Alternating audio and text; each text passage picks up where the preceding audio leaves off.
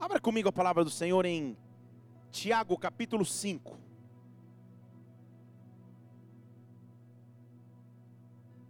Tiago capítulo 5.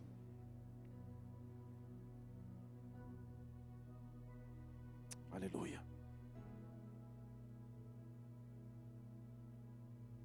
Eu vou ler o versículo de número 17.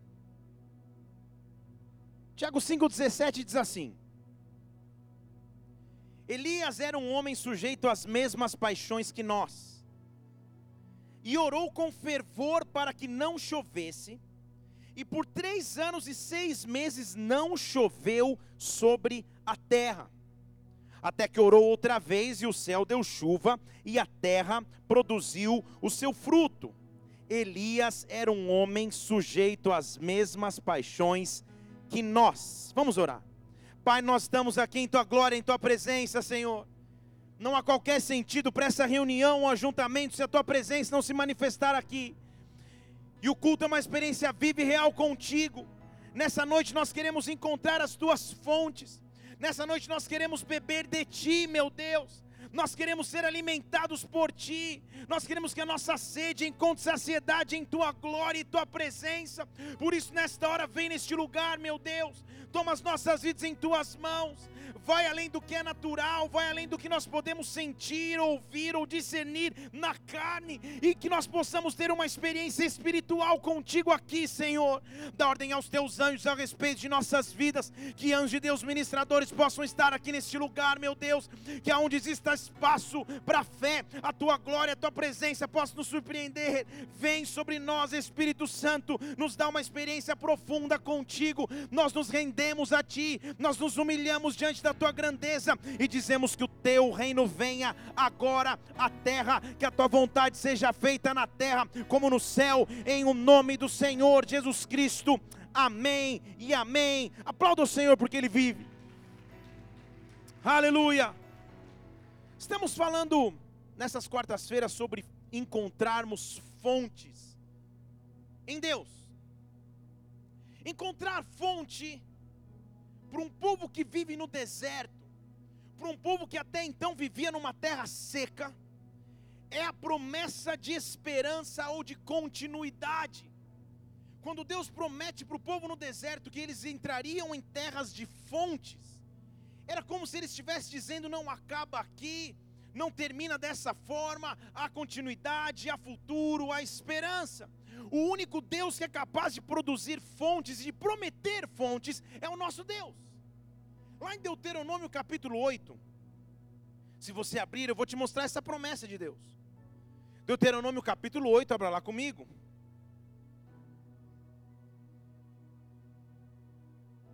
Olha o que diz a Bíblia no versículo de número 4. Ele está falando para um povo que caminhou muito tempo no deserto, esperou muito tempo pela resposta e pelo agir de Deus. E ele diz assim: Não se envelheceram as suas vestes sobre ti, nem o seu pé se inchou nesses 40 anos. Era como se ele estivesse dizendo: A caminhada de vocês não foi à toa, as vestes não ficaram velhas à toa, o pé não inchou à toa, a sua caminhada não foi em vão.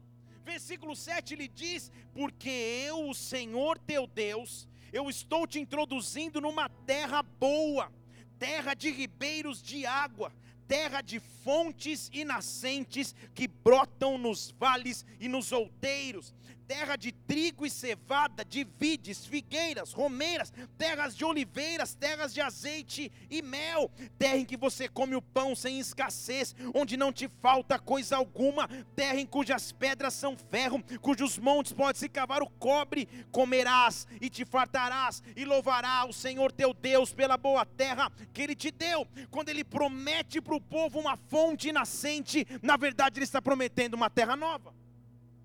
E nós já falamos aqui algumas quartas-feiras sobre que fontes seriam essas. Lembra que falamos da fonte da soberania, do controle de Deus, da fonte de alegria, que é a alegria que vem de Deus, independente das circunstâncias. Lembra comigo na quarta passada? Nós falamos do que é a verdadeira alegria, que é estar pleno e realizado com os propósitos que Deus tem para mim. Agora falarmos da última fonte que Deus tem para os seus filhos. Que fonte seria essa que Deus tem para nos oferecer? Que fonte seria essa que, assim como no deserto, inicia um novo tempo e adentra uma terra onde não há escassez? Que fonte é essa que Deus tem prometido a mim e a você? Note o texto que nós lemos para começar essa pregação. Tiago capítulo 5. Tiago está dizendo que Elias, versículo 17, era um homem sujeito às mesmas paixões que as nossas. Mas mesmo assim ele orou com fervor e não choveu. Durante três anos. Pensa no poder de uma oração. Ele está dizendo que Elias era um homem como eu e você, um homem comum. Mas ele tinha encontrado uma fonte que não é todo homem que encontra. Ele tinha encontrado um segredo que não é todo homem que encontra. Agora pare para pensar comigo, o que, que Tiago tem a ver com Elias? Tiago está escrevendo esse texto muitos anos depois da existência de Elias, mas mesmo assim Elias ainda era um referencial. Que fonte era essa que Elias encontrou? Que segredo foi esse que Elias aprendeu a viver, que está à nossa disposição, a minha e a tua disposição? Quando um desafio é lançado para alguém, a palavra desafio significa algo que está acima da minha capacidade ou limite natural. Desafio. Elias foi um homem que aprendeu a viver tendo a sua fé desafiada. Então, a minha primeira pergunta a você é: o que desafia a tua fé? No caminhar do dia a dia, quais são os desafios que você tem naturais e sobrenaturais? Quais são os desafios que lhe são propostos? Quais são os desafios que vão além da sua competência ou habilidade natural? Nós somos humanos e por isso somos limitados. Nós vivemos uma limitação você tem limitações. Elias também tinha, e Tiago está tentando nos fazer entender um segredo. Ele está dizendo: Elias era um homem como qualquer outro, ele sofria as mesmas tentações e estava sujeito às mesmas paixões que eu e você. Paixão, ele está dizendo fraqueza. Mas mesmo assim, ele descobriu um segredo que o fez ter autoridade, ousadia e loucura para orar e durante três anos não chover. Que segredo e que fonte é essa que você vai encontrar nessa noite? Que fonte é essa que Deus está reservando para os seus filhos? Que fonte é essa que Ele quer derramar sobre sua igreja? Jesus Cristo, ao caminhar na terra, certa vez propõe um desafio a uma mulher ele senta com uma mulher e fala: Eu vou te propor um desafio. Eu vou te propor algo então que vai além da tua capacidade e habilidade natural. Eu vou te propor algo que exige um passo a mais. Em João 4:23, sentado na beira do poço conversando com uma mulher, ele propõe a ela o desafio. Ele diz assim: "Vem a hora", mas na verdade já é a hora. Olha como ele começa vem a hora, mas na verdade já é, que os verdadeiros adoradores adorarão o Pai em espírito e em verdade, porque o Pai está à procura daqueles que assim o adorem. Vem a hora, e já chegou, que aqueles que adorem o Pai devem adorar em espírito e em verdade. O Pai procura aqueles que adoram em espírito e em verdade. Deus é espírito e é necessário que os que o adorem, o adorem em espírito e em verdade. Deus estava através de Jesus Cristo propondo um desafio àquela mulher. Eles não deveriam nem estar conversando porque era judeu e samaritano, mas ele estava dizendo: Eu estou te propondo um desafio que naturalmente é impossível, mas sobrenaturalmente é totalmente possível viva pelo Espírito e viva na minha verdade. Há uma fonte que nós vamos encontrar na noite de hoje, e essa fonte se chama fonte do sobrenatural. A fonte do sobrenatural de Deus. Deus não nos chamou para andar de forma natural na terra. Deus não nos chamou para nos conformarmos com a lei da terra, com a lei que rege o natural. Deus nos chamou para viver de forma sobrenatural. O que fez um homem como Elias, que era como nós, viver de maneira sobrenatural, foi ter encontrado uma fonte, foi ter encontrado uma glória, foi ter aprendido a viver em espírito. Por isso, nesta noite, eu quero que você levante suas mãos aos céus agora e comece a falar com Deus, Senhor. Eu quero beber dessa fonte do sobrenatural. Eu quero andar em espírito e em verdade. Eu quero andar em espírito e em verdade. Me ensina a andar em espírito. Me ensina a encarar os desafios sobrenaturalmente e não mais naturalmente. Eu preciso caminhar de forma sobrenatural. Me visita com o teu sobrenatural. Em o nome do Senhor Jesus Cristo, visita-me, Pai.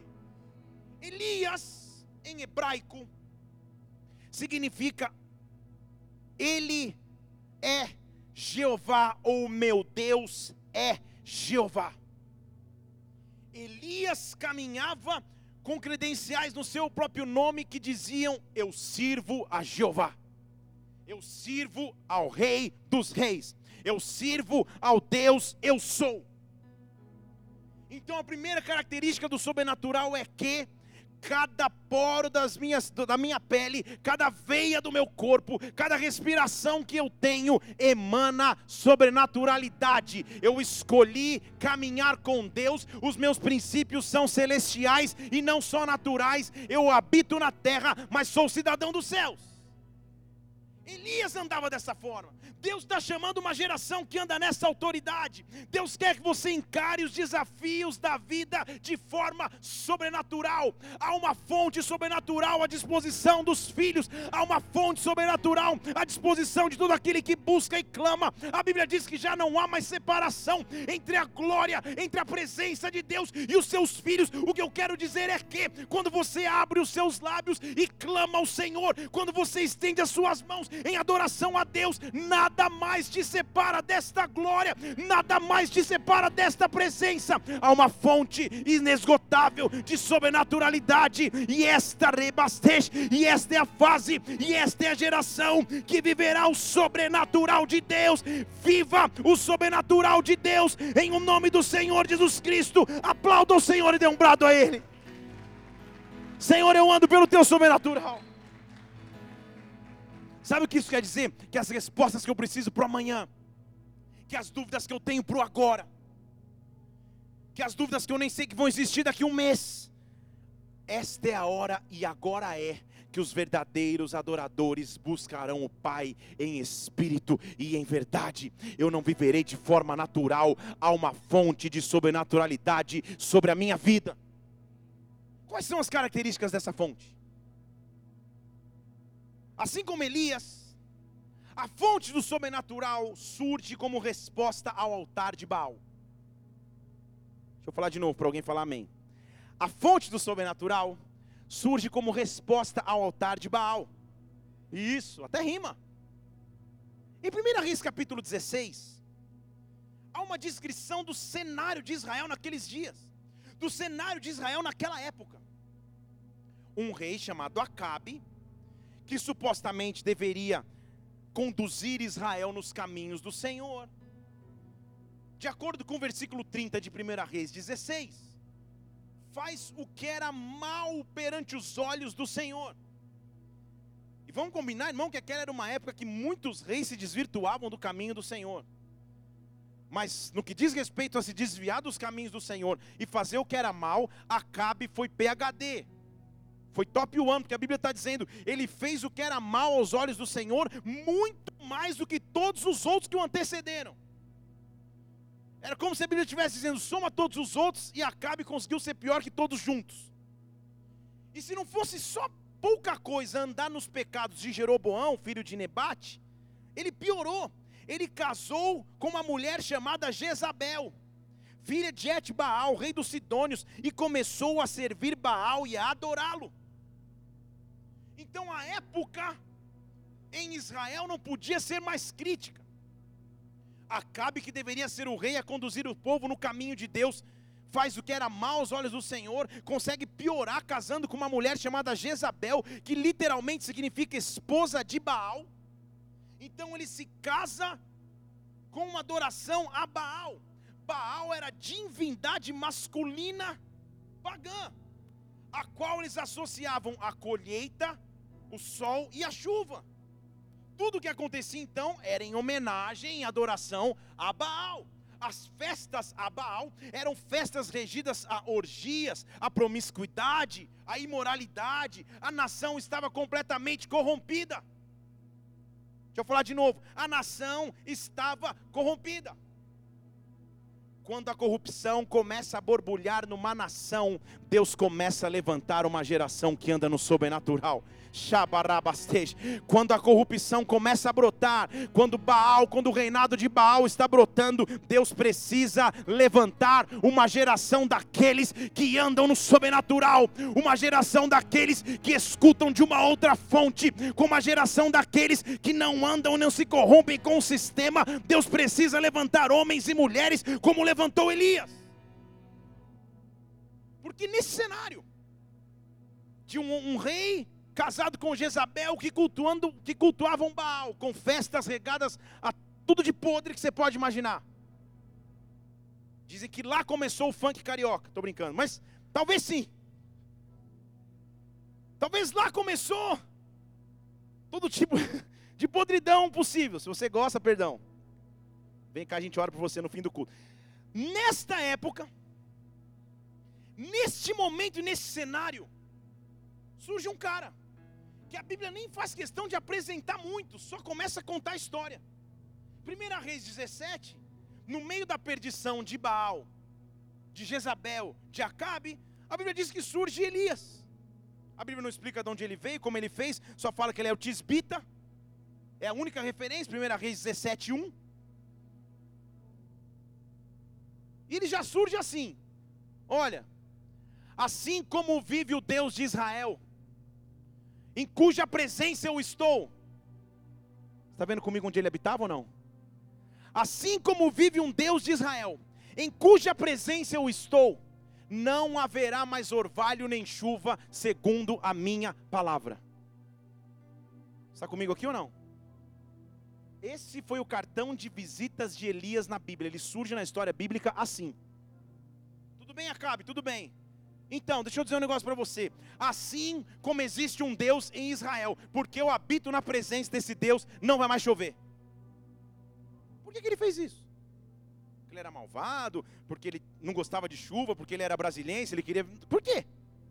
Por que, que ele se levanta para proclamar um período de seca? Porque exatamente a adoração a Baal estava ligada à chuva. Quando chovia, a colheita vinha, Baal era entronizado porque ele era o Deus da colheita pagã. Estão comigo ou não? E ele se levanta e fala: Agora eu vou mostrar para vocês quem é o verdadeiro Deus que faz chover ou não faz chover porque eu habito na presença deste Deus, eu tenho autoridade porque eu bebo da fonte do sobrenatural, eu tenho autoridade de levantar no meio de uma sociedade corrompida e dizer para os céus abrirem ou se fecharem, eu, porque eu bebo da fonte sobrenatural, eu te bastej, eu me movo, eu vivo pela voz profética, eu posso olhar para a situação de Baal e de Barabastej e chamar o sobrenatural de Deus, entenda, a primeira característica de quem bebe da fonte sobrenatural e que está sobre as nossas vidas é: Deus está colocando nos teus lábios uma voz profética, Deus está te dando autoridade de ligar na terra para que no céu seja ligado. Ribabastej, eu ando pela voz profética, eu profetizo bênção, eu profetizo restauração, eu profetizo libertação, eu me movo pela voz profética, não pelo que os meus olhos veem, não pelo que a economia diz, não pela corrupção da nação, eu me movo na autoridade do mover dos céus que está sobre a minha vida, porque eu encontrei a fonte do sobrenatural. Eu vivo num Deus que é sobrenatural. Elias vira e faz uma oração simples: não vai mais chover durante um tempo. E Deus leva tão a sério que o negócio fica estreito, que ele começa a ser perseguido por causa dessa chuva. Então é tempo de encontrar fontes sobrenaturais. Fale para você mesmo, eu escolhi andar no sobrenatural. Quem anda no sobrenatural já não anda de maneira tão normal na terra, mas anda no sobrenatural. Deus está te dando acesso à fonte de sobrenaturalidade. Há um componente a mais. Se Tiago diz que Elias era um homem como a gente, você pode ter a mesma fonte. Primeira característica que te encontrou essa fonte é que a tua provisão agora também é sobrenatural. Porque Elias faz essa, essa loucura aos olhos humanos. Não vai mais chover, estou dizendo, Acabe. E aí sai correndo para um lugar chamado Querite. Em 1 Reis 17, 2. Depois que ele fala isso, o Senhor falou: Agora, agora Elias, você, você aprontou esse, esse mistério em Israel, faz o seguinte: se esconde. Vai aprender a beber da fonte da minha presença. Vai se esconder junto do Querite. Está perto do Jordão. E lá você vai beber do ribeiro. E eu estou ordenando que os corvos venham ali para te sustentar. Fale comigo, fonte sobrenatural. Deus está mandando Elias, vai depender de mim. Quem encontra a fronte da sobrenaturalidade aprende a depender do Senhor. Ele diz: Elias, você profetizou uma restauração em Israel, mas para essa restauração acontecer é um processo. Então faz o seguinte: vai aprender a depender de mim, porque para as coisas que eu vou fazer na sua vida, se você não passar pelo querite, se você não passar sentado do lado do ribeiro, vivendo pela provisão que eu posso te dar, você não vai ter fé para viver coisas maiores. Então, Elias, em primeiro lugar, aprenda que a fonte da sobrenaturalidade diz que a provisão vem de Deus, que a provisão vem de Deus, que a provisão vem do Senhor. Então a palavra de Deus diz no versículo 5 que ele partiu e, e respeitou a palavra do Senhor e foi habitar junto ao ribeiro. E os corvos lhe traziam pão e carne pela manhã. Olha que beleza! Pão e carne sem papelão pela manhã. E traziam pão e carne de tarde. E ele bebia do ribeiro. Então toda manhã vinha um sanduichinho de carne louca, pão e carne, e toda tarde vinha um sanduichinho de novo, pão e carne. Deus o estava ensinando a depender dele. Deus o estava ensinando a confiar nele. Todos os dias era porção para aquele dia. Todos os dias ele sentava na beira do ribeiro, olhando para os céus. Será que hoje o corvo vem? Será que hoje vem o corvo? Aí olhava no relógio, Hoje está um pouco atrasado. E daqui a pouco lá no horizonte vinha. Olha o corvo, olha o corvo. Pão e carne para amanhã. Vem cá, está aqui. Chegou de manhã. Mas à tarde eu vou estar com fome. A mesma espera de novo. A mesma espera mais uma vez. E Deus não falhava nenhum dia. Deus não desamparava nenhum dia. Eu não sei se você entende o que eu estou dizendo a você, mas você talvez esteja sentado do lado de um querite. A provisão não é tão grande como você imaginava, os recursos não são tão grandes como você esperava, mas levanta os teus olhos para os céus, porque quando eu vivo no sobrenatural, mesmo que pareça tardar, mesmo que pareça tardar, Deus escuta o meu clamor e age em meu favor. Abacuque capítulo 2, versículo 1. Não estava aí, Camilo, vamos dar cartão. Abacuque 2, 1. Deus está dizendo assim: Eu, pode ir lá, eu vou me colocar sobre a torre de vigia, sobre a fortaleza. Eu vou me apresentar para vigiar. Eu vou responder, vou responder, não, eu vou responder a minha queixa eu vou responder aquele que clama. Versículo 3, põe para mim. Porque a minha visão é para esse tempo determinado e se prepara para o fim, mesmo que ele demore, espera-o, porque certamente virá e não tardará, mesmo que pareça demorado, espere-o, certamente virá e não tardará. Quem vive no sobrenatural não se desespera com a circunstância adversa. Quem vive pelo sobrenatural tem uma opção: sentar ao lado do ribeiro, levantar os olhos para o céu e esperar a provisão que vem de Deus. Deus está mexendo algo espiritualmente sobre a tua vida e a provisão que você precisa está se manifestando neste lugar. Agora, agora, rabarasteste cababasteste. Deus não falha em suas promessas a fonte de provisão sobrenatural vai se manifestar sobre a sua vida. Adore e aplaudo aqui nesse lugar, adore.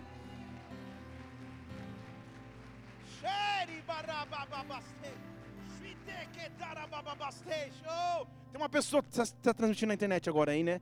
Deus está mostrando você, irmã, que está na internet aí assistindo, parada no teu quarto chorando. Deus vai se manifestar sobre você agora. Manda um Insta aí para o Bola BSB, que eu sei que você existe. Você está aí do lado da tua cama ajoelhado. Muito bem, aleluia. Há uma fonte do sobrenatural. Há uma fonte de sobrenaturalidade. E esta fonte se chama o meu Deus, fonte inesgotável de vida. Então, primeiro eu descubro que a provisão vem dele de maneira sobrenatural. Elias descobriu isso. A segunda coisa que ele descobre é que a força que vem sobre ele não é mais natural, mas é sobrenatural. Deus está te dando força sobrenatural. O apóstolo Paulo dizia em Filipenses 4,13: Eu posso todas as coisas naquele que me fortalece. Você conhece esse versículo? Desde o 11 ele vem falando, eu sei, eu sei ter abundância, sei ter escassez, posso, posso passar muito, posso ter necessidade, mas eu posso tudo naquele que me fortalece, versículo 13. Ele está escrevendo isso sentado numa prisão. Ele não está sentado na praia, ele está numa prisão escrevendo: Eu posso tudo porque Deus me fortalece, Deus é que me dá forças. Isaías 40, você conhece o versículo 29? Ele dá força ao cansado, renova a força àquele que não tem vigor. Ele dá força ao que estava cansado, aumenta a força do que não tem vigor. Versículo 30: Os jovens se cansam e se fatigam, mas os que esperam no Senhor renovam as suas forças, versículo 31. Sobem com asas como águia, correm e não se cansam, andam e não se fatigam. Quem anda no sobrenatural tem uma força que não vem de si, mas vem de Deus. E o que eu tenho que fazer então é tributar ao Senhor força.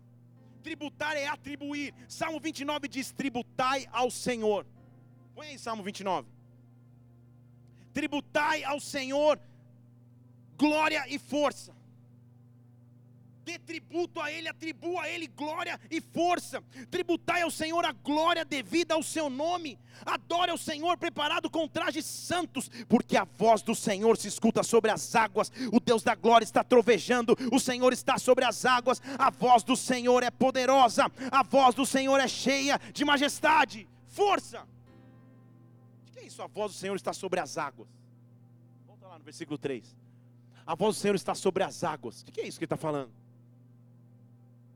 Então, há indício bíblico que Deus estava surfando? Está sobre as águas? É isso? Não. Ele está remetendo ao momento da criação. Porque na criação a Bíblia diz que a terra era sem forma e vazia, e o Espírito de Deus se movia sobre a face das águas. Então ele está dizendo: a força que vem de Deus e a glória que vem dele é o que me dá autoridade de olhar para as águas da minha vida e ver a voz do Senhor vindo sobre as águas. Estão comigo não? Ele é capaz de criar algo novo, Ele é um Deus sobrenatural. A Bíblia diz que o Espírito Santo não está parado, na verdade, a Bíblia diz que Ele geme por nós com gemidos inexprimíveis. O mesmo Espírito que movia-se sobre as águas continua se movendo para gerar algo novo e para trazer força. Mas onde, pastor, esse Espírito está? A Bíblia diz que esse Espírito habita em mim, porque foi prometido a mim em João capítulo 14 foi por isso que Jesus Cristo diz que quem cresce nele, do seu interior fluiriam rios de água. Essas águas agora estão sobre mim, essa água agora flui através de mim. O poder de criação de Deus está em minha vida. Eu encontrei a fonte do que é sobrenatural. Senhor, a criatividade que eu preciso. Senhor, as respostas que eu preciso. A estratégia que eu preciso. Me dá uma fonte de beber que é sobrenatural. Fortalece a minha caminhada. Então a única coisa que eu faço é adorá-lo. Em 1 Crônicas 29, 11, vai, vai colocando na tela que eu estou falando um monte de texto. Ele está dizendo, Senhor, tua, Senhor, é a grandeza Aí já. Teu Senhor é o poder, a glória, a vitória, a majestade. Teu é tudo que existe no céu, na terra. Senhor, teu é o reino. O Senhor se exaltasse como chefe sobre tudo. Quando você estiver meio sem criatividade, e falar, Senhor, como que eu consigo te adorar? Como que eu entro e começo meu momento de adoração na tua presença? Grava esse versículo. Abre lá, imprime, põe na geladeira, põe no teu espelho, põe no teu banheiro, escreve na mão. E você fica lendo lá em casa, Senhor, Tu é a grandeza, Teu é o poder, Tu é a glória, Tu é a vitória, Tu é a majestade, Senhor, Tu é a grandeza, o poder, a glória, a vitória, a majestade, tudo que há no céu e na terra é Teu. O Senhor é chefe sobre todos, porque o Senhor é um Deus de grandeza, de vitória, de majestade. Rebasteja, você começa a adorar a Deus. Há uma força e uma grandeza que vem do rebabasteja, do conhecimento sobrenatural de Deus. Deus está te dando alimento para o próximo ciclo de sua vida. A fonte sobrenaturalidade me dá força para caminhar a próxima fase. Porque vamos lembrar de Elias, a gente está falando de Elias, né? Elias está deitado lá no, na, na, no ribeiro, lá, comendo de corvo, até que Deus chega e fala: Não, Elias, agora chega, né? Agora vamos caminhar. E lá em 1 Reis 19, 8, diz que Deus alimenta Elias. E porque ele é o Deus de fonte sobrenatural e de força, a Bíblia diz que ele se levanta, come e bebe. 1 Reis 19, 8. E com a força, com a força, com a força, com a força do alimento, caminha 40 dias e 40 noites até Oreb, o monte de Deus. 40, se você perdeu os últimos cultos que eu falei por aí no domingo, 40 é o tempo ciclo do Senhor, é uma fase em Deus. Então ele está dizendo: Eu te dei o alimento para entrar no próximo ciclo que você precisa, até chegar no monte de nova revelação. Deus, quando eu encontro uma fonte sobrenatural, Ele me alimenta para a próxima fase. Deixa eu dizer isso mais claro para você: o que você precisa para o próximo ciclo e fase de sua vida, Deus está começando a te alimentar agora agora, rababarabastej. Deus, presta atenção, vou te falar em português aqui. Você nem está namorando ainda, Deus já está te dando alimento quando você for esposa. Você nem tem tua empresa ainda, Deus já te dando alimento que são sonhos para o próximo ciclo da tua história você nem fez as vendas que precisava, Deus já está te dando alimento agora. Você nem passou na prova que você sonha passar, Deus já está te dando o alimento agora. É no querite que eu recebo o alimento para a próxima fase. Há uma fonte sobrenatural em Deus. Levante uma de suas mãos, porque Deus vai começar a derramar sobre ti o alimento que você precisa, a criatividade que você precisa, as canções no plural que você precisa. Deus está derramando sobre ti, Deus está derramando sobre ti. Cheira levanta, come do alimento e anda, caminha até o monte de Deus. A tua fonte é sobrenatural, a tua fonte não é mais natural, a tua fonte é inesgotável. Em Deus, aplauda e dê um brado de vitória a Deus nesse lugar.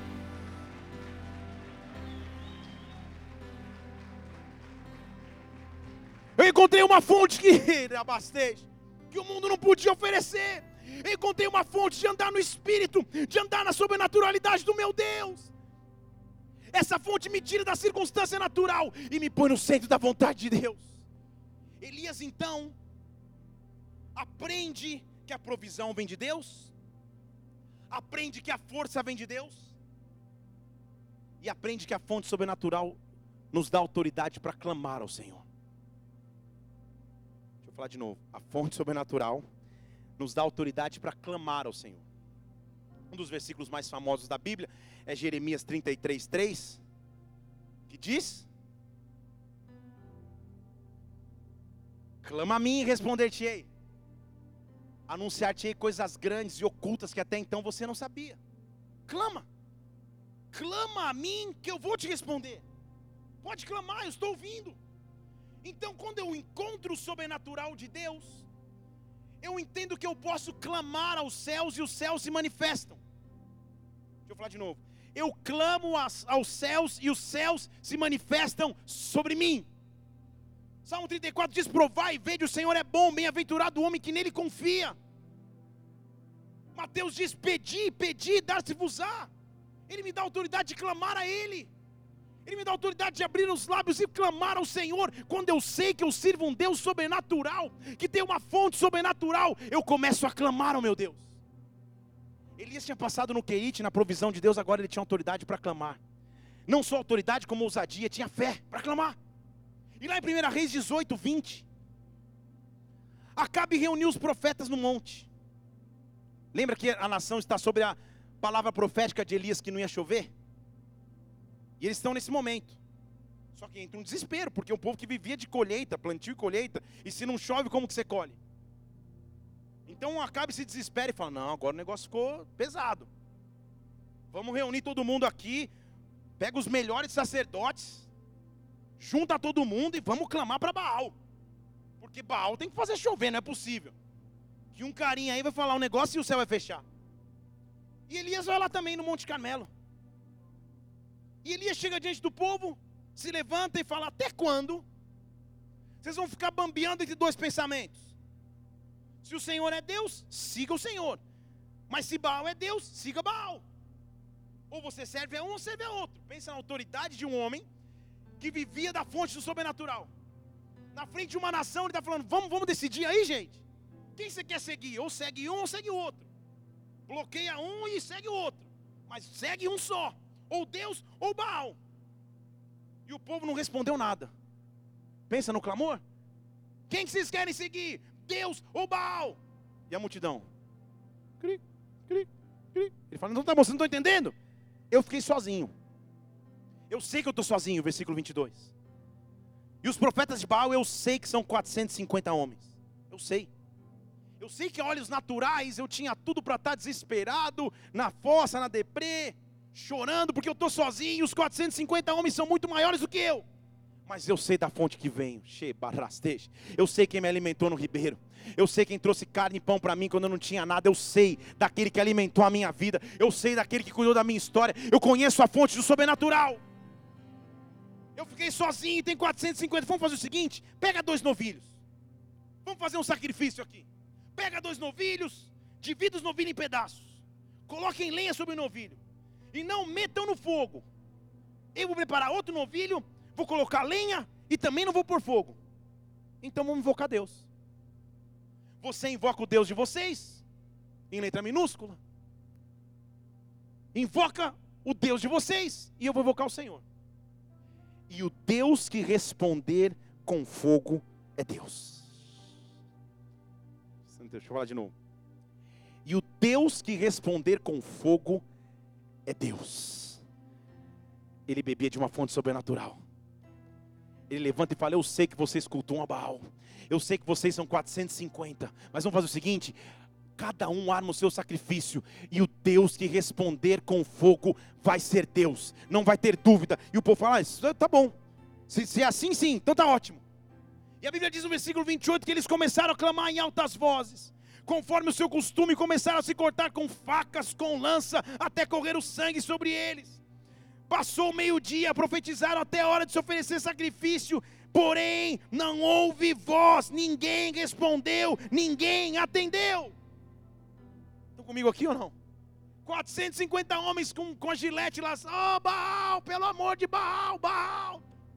E nada, silêncio no céu, porque só há um Deus capaz de ser bastante, de ter fonte de sobrenaturalidade.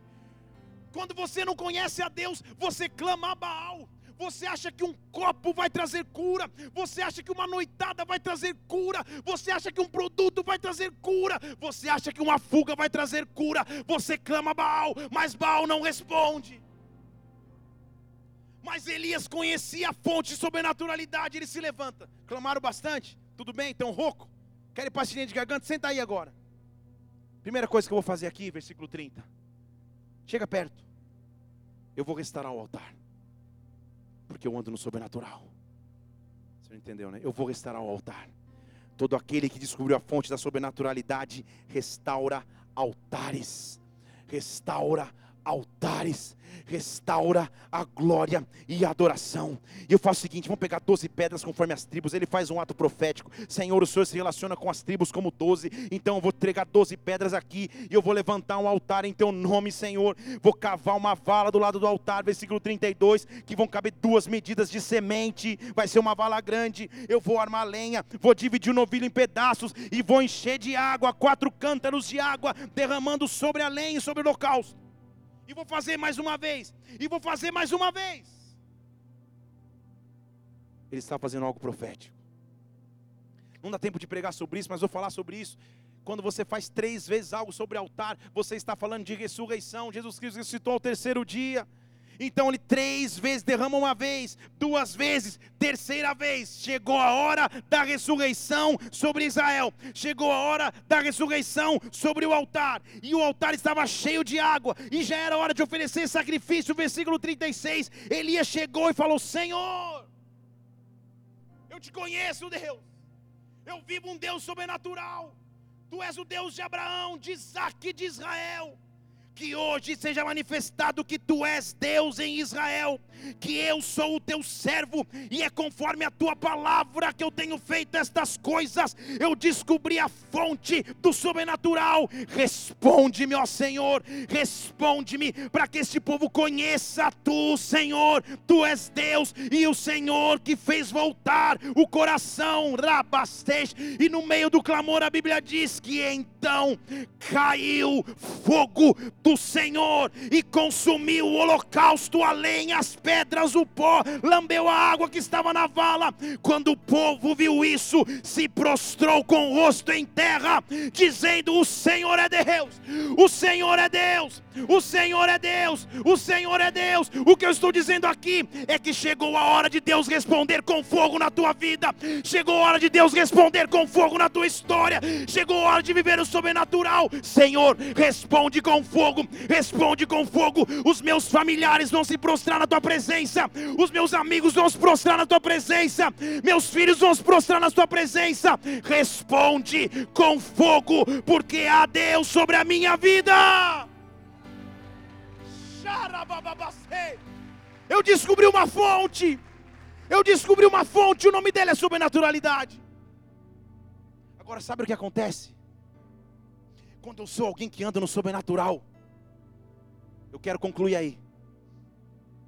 Quando eu sou alguém que descobriu a fórmula para trazer o fogo do céu, a glória de Deus na terra, eu não sirvo só a minha geração, eu deixo um legado na terra. Deixa eu falar de novo, eu deixo um legado na terra. Você hoje está aqui não só vivendo a história, você está escrevendo a história. Você não está só vivendo na Igreja Bola de Neve Brasília no ano de 2017 você está escrevendo a história da Igreja Bola de Neve em Brasília. Você só não está vivendo no ano de 2017 como qualquer ser humano natural, você está deixando um legado na terra. Você está deixando um legado tal que lá na frente, anos depois, Tiago, que nunca teve qualquer indício de quem foi Elias, só conhecia pelas letras, referenciava Elias como um homem de Deus que trazia a glória de Deus à terra. Agora, a Bíblia diz, presta atenção comigo, que na época de Jesus Cristo, entre todos os homens nascidos até então, não houve homem maior que João Batista. Jesus Cristo falou isso. Pode ler lá, ele falou. Então João Batista é o indício daquele que se levanta para preparar que a glória de Deus venha. Ele, ele se auto-intitulava como a voz que clamava no deserto, preparando o caminho do Senhor. Você lembra comigo? Agora, será que você já reparou que sobre João Batista existia uma promessa? Vou falar de novo. Que sobre João Batista existia uma promessa. Vamos ler lá. João Batista vem no momento de seca, no momento de esterilidade. Sua mãe, Isabel, não podia gerar. Até que em Lucas 1,13, Zacarias é visitado. E o anjo fala: Zacarias, não fica com medo, não. Eu ouvi a oração da tua mulher, Isabel. Eu ouvi. Ela vai gerar, vai dar luz a um filho, e o nome dele vai ser João. E por causa disso você vai ter alegria e regozijo, e muitos vão se alegrar com o seu nascimento. Ele será separado ao Senhor será grande diante dele, não beberá vinho, nem bebida forte, e será cheio do Espírito Santo desde o ventre da sua mãe. Calma aí, esse menino tinha algo sobrenatural, porque o Espírito Santo não tinha sido derramado ainda. Estão comigo ou não? Ele vai ser cheio do Espírito Santo desde o ventre da sua mãe. Ele vai converter muito dos filhos de Israel ao Senhor seu Deus. Pausa. O que, que, que João Batista tem a ver com a pregação de hoje até então? João Batista estava debaixo de uma promessa de fonte sobrenatural. Aperta o cinto aí, põe o óculos 3D agora. Versículo 17: João Batista andará no espírito e no poder. Está comigo aqui ou não? ele vai andar no espírito e no poder de Elias. Quando ele começa a referenciar na Bíblia um anjo que veio do céu, quando ele vai dar um exemplo do que é poder, ele usa um exemplo terreno. Ele não fala João Batista vai andar no poder de Deus. Não, não, não. Eu vou, vou usar referência que vocês já sabem. Ele vai andar no poder de Elias. Como foi com Elias, vai ser com João Batista. Deus está preparando para a nossa geração um nome, para que os filhos dos nossos filhos possam dizer: Nós vamos andar no poder que eles andaram. Deus precisa trazer referências terrenas. Eu vou ter bastante. Eu vou adorar como a Renata adorava. Eu vou pregar como o Renato pregava. Eu vou exaltar o nome do Senhor como a Mariane pregava. Não sei. Deus vai começar a trazer referências na terra através do seu mover. Ele está dizendo, João Batista, você vai andar no poder de Elias. O que estava sobre Elias, a fonte de sobrenaturalidade de Elias está sobre você. Está sobre você. Xarabarete Aí você fala, mas pastor, está errado. Nenhum anjo me visitou para falar isso. Nenhum anjo me visitou falar que eu vou andar no poder de Elias. Está certo, nenhum anjo te visitou mesmo. Mas o próprio Jesus Cristo antes de subir aos céus, falou assim: Agora vocês vão em meu nome, e vocês vão fazer obras iguais ou maiores a que eu fiz. Agora já não é mais o poder de Elias, agora é o poder de Jesus Cristo, porque ele veio em carne, ele é a referência terrena de que algo sobrenatural pode acontecer, porque ele trouxe os céus à terra, há uma fonte sobrenatural, e agora eu ando no poder de Jesus Cristo, que vindo à terra não se corrompeu, que vindo à terra trouxe o fogo dos céus à terra, o fogo de Deus vai começar a se manifestar através de sua vida, através de sua história. Eu encontrei a fonte do sobrenatural. Eu encontrei a fonte do sobrenatural. Quando eu abri os meus lábios, algo acontece nas regiões celestiais. Quando eu adorar a Deus, algo acontece no inferno e nos céus. Quando eu clamar ao Senhor, Deus escuta o meu clamor. Deus escuta o clamor de uma igreja que é sobrenatural. Deus nos chama para ser um povo e uma geração como Elias. Deus nos chama para ser uma geração como João Batista, Deus te chama para ser uma geração como foi Jesus Cristo na terra. Há uma fonte de sobrenaturalidade à nossa disposição. Feche seus olhos agora. Deus está levantando uma geração. Deus está levantando uma geração. Ore barababaste. Chore